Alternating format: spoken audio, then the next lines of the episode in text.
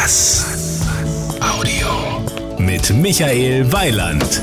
Liebe Hörer, ich habe mich jetzt mit meinem Gesprächspartner mal ins Freie begeben. Das ist insofern ganz vernünftig, weil wir sind in Frankfurt auf der IAA und wir haben da schon drüber gesprochen. Die IAA kann man auch mit einer finnischen Sauna vergleichen, nur dass der Eintritt hier doch ein bisschen teurer ist. Der Volker Dannert ist Geschäftsführer bei Subaru Deutschland. Ich finde es übrigens immer so witzig, wenn ich durch Österreich fahre und höre dann die Werbung, wo die dann Subaru sagen. Subaru. Muss ich immer zweimal hinhören. Aber hier in Deutschland sind wir schon richtig, dass wir Subaru Subaru sagen.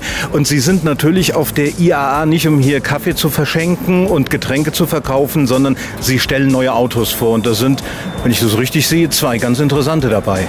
Ja, das ist richtig. Wir haben zwei Fahrzeuge da. Wir haben einmal den neuen Subaru XV.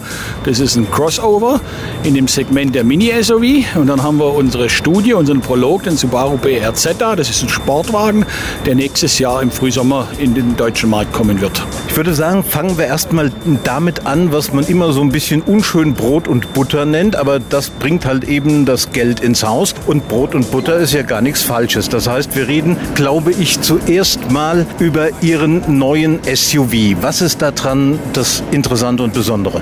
Ja gut, das ist äh, für Subaru ein komplett neues Auto. In diesem Segment sind wir heute nicht vertreten. Das äh, ist, wie ich schon sagte, ein Mini-SUV. Das Fahrzeug wird kommen mit einem 1,6 Liter Benzinmotor, einem 2 Liter Benzin und einem 2 Liter Dieselmotor.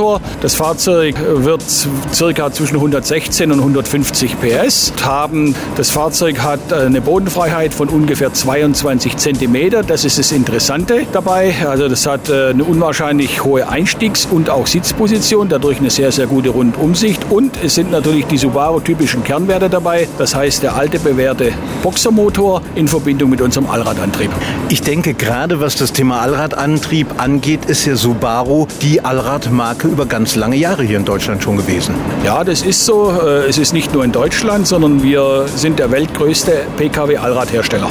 Bei dem Sportwagen, von dem Sie jetzt sprechen, werden Sie da natürlich oder vermute ich auch zumindest drüber nachdenken, Allradantrieb einzubauen. Ich kann mich erinnern, es gab ja vor längeren Jahren schon mal einen Sportwagen von Subaru, der eine ganz interessante Konstruktion am Seitenfenster hatte. Ja, das ist nur bei diesem Fahrzeug nicht der Fall. Das ist kein Subaru-typisches Fahrzeug, denn dieses Fahrzeug wurde in Koproduktion mit unserem Partner Toyota entwickelt und äh, wird auch mit unserem Partner Toyota hergestellt. Allerdings ist es bei Subaru entwickelt worden und wird auch bei Subaru hergestellt werden. Dieses Fahrzeug hat einen oder wird einen 2 Liter Boxermotor haben, also einen Subaru-typischen Boxermotor, allerdings mit einer Toyota Einspritzanlage und er wird einen für Subaru vollkommen untypischen Heckantrieb haben.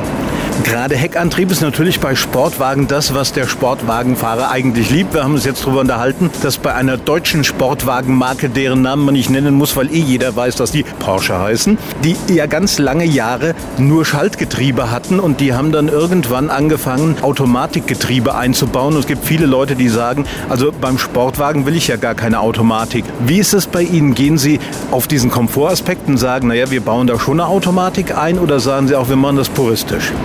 Bis jetzt haben wir für dieses Fahrzeug ein Schaltgetriebe geplant und werden dieses Fahrzeug auch mit Schaltgetriebe auf den deutschen Markt bringen. Ob wir dann mal irgendwann mal eine Automatikversion haben werden, das wissen wir noch nicht, das müssen wir noch entscheiden. Also ich gehöre jetzt zu den Leuten, die super gern Automatik fahren, weil ich super bequem äh, fahre. Aber da bin ich wirklich auch auf der Fraktion derer, die sagen, wenn ich einen Sportwagen fahre, da will ich drin arbeiten. Das ist wie Sport treiben. Das ne, Ding nennt sich ja nicht umsonst Sportwagen. Da will ich nicht unbedingt drin schwitzen, aber ich will Spaß dran haben. Und das ist bei mir in dem Fall tatsächlich Schalten. Ja, das ist auch in diesem Auto der Fall. Dort wird jeder, der mit diesem Auto fährt, einen riesigen Spaß dran haben. Das Auto ist einfach ein wirklich typischer, reinrassiger Sportwagen. Das sagt allein schon seine Höhe. Das Auto ist nur 1,28 Meter hoch. Da könnten Sie noch ein bisschen mehr Probleme im Einsteigen kriegen als ich. Ich bin gerade noch so 1,80 Meter. Mit den Jahren wird man ja kleiner, ohne es wahrhaben zu wollen. Ich würde Ihnen mal mindestens 1,90 Meter zugestehen. Wie kommen Sie denn rein? Ja, ich komme in das Auto sehr, sehr gut hinein, weil man täuscht sich natürlich. Die Autos, die sind heutzutage und insbesondere der Subaru, die sind heutzutage schon so gemacht, dass man da auch große Menschen gut einsteigen können und vor allen Dingen innen drin richtig viel Platz hat. Lassen Sie sich überraschen, kommen Sie einfach zu einer Probefahrt. Mach ich klar. Was mich jetzt noch interessiert, Sie haben ja eben ganz offen gesagt, das ist eine Co-Produktion. Früher war es ja oft so, das hat man zumindest in den USA oft gehabt, dass man von diesem sogenannten Badge Engineering gesprochen hat. Das heißt, man hat ein Auto genommen und hat vier verschiedene Labels draufgeklebt. Später war es dann doch so, dass man versucht hat, so eigene markentypische Sachen rauszuarbeiten. Nur ist das natürlich bei einer geringeren Stückzahl, wie das vermutlich bei Ihrem Auto sein wird, da wollen wir uns mal nichts vormachen. Deswegen sprachen wir eben von Brot und Butter, sprich vom Volumen. Wie sieht das da aus? Können Sie da eigenes Design einpflegen oder werden die sich schon sehr ähnlich sehen? Es ist ja nicht unser erstes Auto, welches wir in Co-Produktion mit äh, Toyota haben, sondern wir haben ja auch noch unseren Tresia. Und da ist ja äh, das Pendant bei Toyota der Verso S. Und äh, wenn man diese beiden Fahrzeuge anschaut, dann sieht man, dass die ein unterschiedliches Gesicht haben und auch in der Heckpartie leicht unterschiedlich ist. Und so wird es natürlich beim Sportwagen auch sein.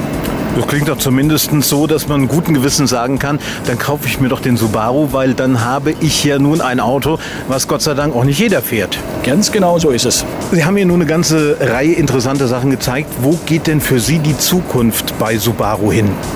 Ja gut, die Zukunft bei Subaru äh, ist in erster Linie so, dass wir sagen, wir werden in der nächsten Zeit sehr, sehr viele neue Modelle, also in, in den nächsten anderthalb Jahren werden es vier Modelle sein, auf den Markt bringen, die natürlich äh, vom Design, vom Styling her sehr modisch gestylt sind. Die Subarus werden ein neues Gesicht bekommen. In welche Richtung das geht, das sieht man jetzt bereits schon beim XV. Und was die Technologie angeht, so wird es bei Subaru sein, wie es in der Vergangenheit auch war. Wir werden sehr, sehr zukunftsweisende, umweltfreundliche Technologie anbieten können. Wenn unsere Hörer durch die Hallen auf der IAA unterwegs sind, in welche Halle müssen die denn gehen, um sie zu finden? Also wir sind ganz leicht zu finden und zwar in der Halle 8 auf dem Stand Nummer 20. Ich bedanke mich. Ich bedanke mich auch. Vielen Dank. Das war ein Beitrag von Michael Weiland. Mehr zu diesem und anderen Themen gibt's auf was-audio.de.